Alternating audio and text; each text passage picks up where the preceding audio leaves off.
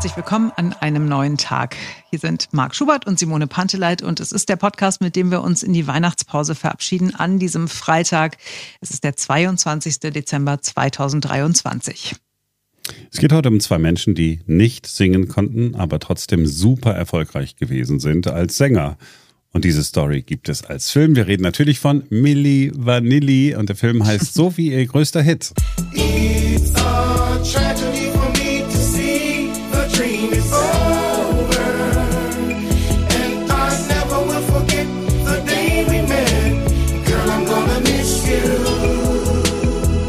Rob und Fab von Milli Vanilli sind Ende der 80er zu Weltstars geworden, haben sogar einen Grammy gewonnen und haben dann für einen der größten Skandale der Popgeschichte gesorgt, als rausgekommen ist, dass sie nie selbst gesungen haben.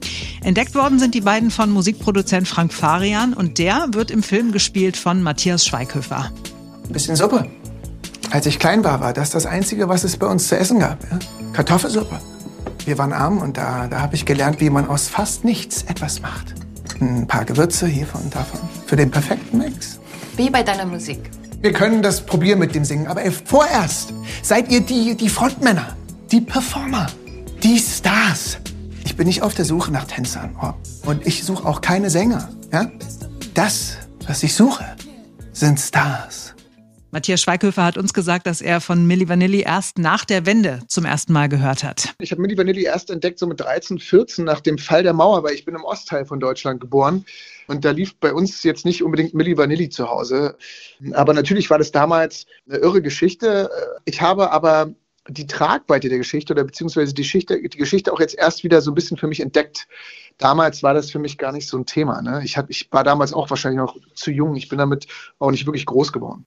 Und wir haben Matthias Schweighöfer auch gefragt, welchen 80er er denn früher sehr gerne gehört oder bei dem er gerne mitgesungen hat. In den 80ern war es keine weiße Friedenstaube. Ne? Das war eines der Songs, weil wir den beim Appell immer singen mussten äh, im Osten. Wir waren kein Haushalt, in dem viel Musik lief, außer als irgendwann mein Stiefvater so Tina Turner angeschmissen hat und so Rod Stewart. Aber ansonsten waren wir nicht so ein musikalischer Haushalt. Nee. Wir waren mehr theaterlastig. Es wurde mehr gelesen, anstatt Musik gehört. Ja, heute ist Matthias Schweighöfer einer der gefragtesten Schauspieler Deutschlands und hatte beim Dreh des neuen Films über Milli Vanilli sehr viel Spaß.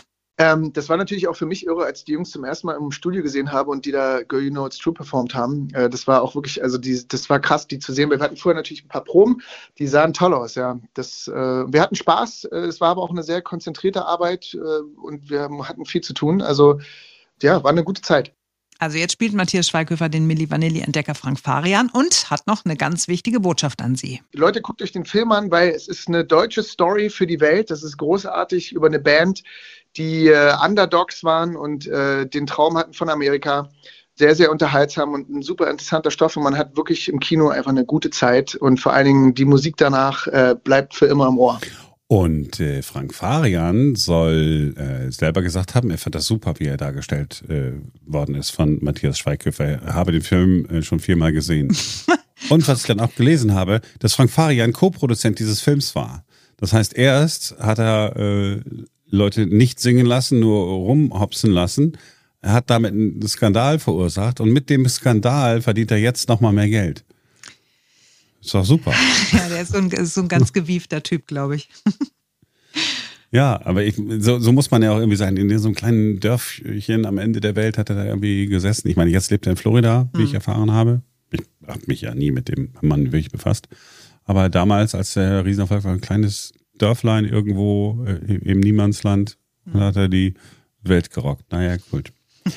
So, also das kann man sich angucken äh, rund um Weihnachten, ne? wenn man sagt, ach komm, äh, ich brauche noch eine, brauche noch mal eine Pause von dem den Weihnacht ganzen Weihnachtsgedöns, meinst du? genau, ich wollte es ja nur ganz kurz einmal noch so sagen, könnte man ja ins äh, Kino gehen, man kann natürlich auch gemeinsam äh, mit allen äh, ins Kino gehen, die man äh, sowieso schon äh, die ganze Zeit gesehen hat, wie man es am liebsten mag. so, was ich ja in der Rubrik äh, Simone, ähm, warum darum äh, mag, ne, mhm. die wir jeden Morgen haben äh, bei uns. Das ist tatsächlich so, dass wenn man dann die Frage hört, äh, die jemand gestellt hat, die du dann beantwortest, immer sofort denkt, ja stimmt. Warum ist das eigentlich so? Also, ne, das ist eine Frage. Also deswegen, wenn ich immer sage, das ist eine Frage, äh, die man sich wirklich stellt, wenn man sie das erste Mal gehört hat. Und genau so äh, ist das jetzt. Also es ist nicht so, als würde man dumm sterben, wenn man jetzt äh, es nicht gehört hat. Aber heute finde ich, das ein perfektes Beispiel. Ich habe gedacht, ah, ja klar, noch nie äh, drüber nachgedacht, aber jetzt will ich es auf jeden Fall wissen. Warum heißt der Dominostein Dominostein? Wir sprechen an dieser Stelle über die weihnachtliche Süßigkeit und nicht über den Spielstein. Und die Frage ist durchaus berechtigt. Schließlich handelt es sich beim Dominostein, bestehend aus braunem Lebkuchen, Fruchtgelee und Marzipan oder Persipan mit Schokoüberzug, um Würfel. Also warum heißen sie nicht einfach Schokowürfel? Der Vorgänger unseres Dominosteins soll anders ausgesehen haben, als er das heute tut. Vielen Quellen zufolge, die ich gefunden habe, bestand er aus einer Schicht Gelee und zwei Schichten Lebkuchen, die von Schokolade umhüllt waren. Das Ganze war länglich und flach, weshalb er tatsächlich an einen Dominostein, diesen schwarzen Spielstein, erinnert haben soll. Später wandelte sich das Erscheinungsbild und auch der Inhalt. Es kam zum Beispiel Marzipan dazu, beziehungsweise das eingangs erwähnte Persipan, eine süße Masse aus Aprikosen oder Pfirsichkernen, die man im Krieg als Ersatz für Marzipan nahm, als Mandeln knapp wurden. Der Name Dominostein ist aber geblieben. So, ein anderes Thema, das äh, in der Redaktion heiß diskutiert worden ist. Wir haben ja viel über Geschenke gesprochen und auch das, was man nicht schenken sollte äh, zu Weihnachten. Und es kam dann tatsächlich die Frage auf, wie man es denn hält mit den Geschenken für die Katze, Meerschweinchen, Hamster, Hund. Sollen die nun auch ein Geschenk bekommen oder sollen die kein Geschenk äh, bekommen? Ich, äh, also. es, es ja, war so klar, dass du das nicht gut findest. Nein, also erstens ist es so, die Katzen haben ja schon alles.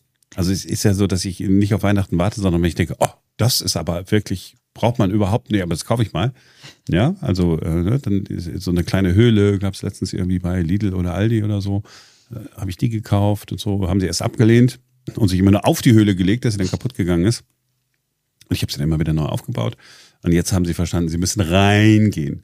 Ja, oder äh, Geschenke, die ich auch zwischendurch kaufe, auch wenn nicht Weihnachten ist. Hm.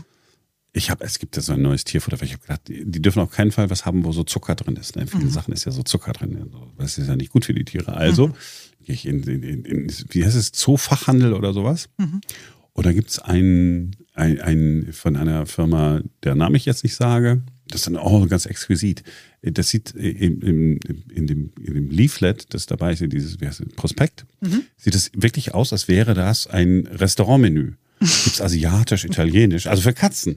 Mhm. Und das ist zum Beispiel ein so, ein so abgebildet, so ja, wie so eine Udon-Nudelsuppe mit so einem halben Ei und so. Denke ich, naja, gut, okay, ist natürlich totale Promotion.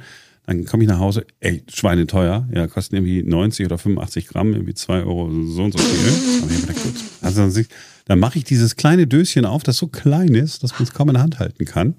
Und da ist tatsächlich ein kleines halbes Ei drin. Ein really?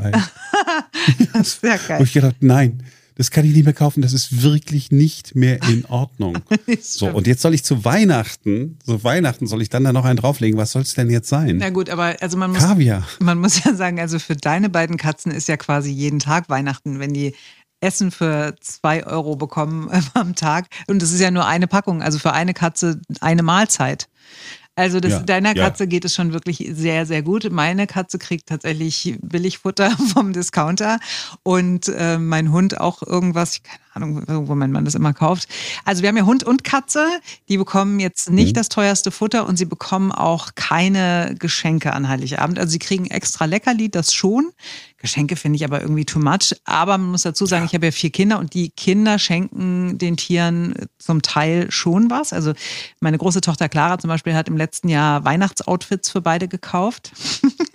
und, was für ein tolles Geschenk. Die ja, haben sich sehr gefreut. Nee, also ich bin unsicher tatsächlich, wie toll Hund und Katze das fanden. Es wurde sehr schnell wieder abgestreift. Also spricht nicht unbedingt dafür, dass die Begeisterung groß war. Aber wir Menschen hatten zumindest kurzzeitig Spaß und das ist ja auch was wert.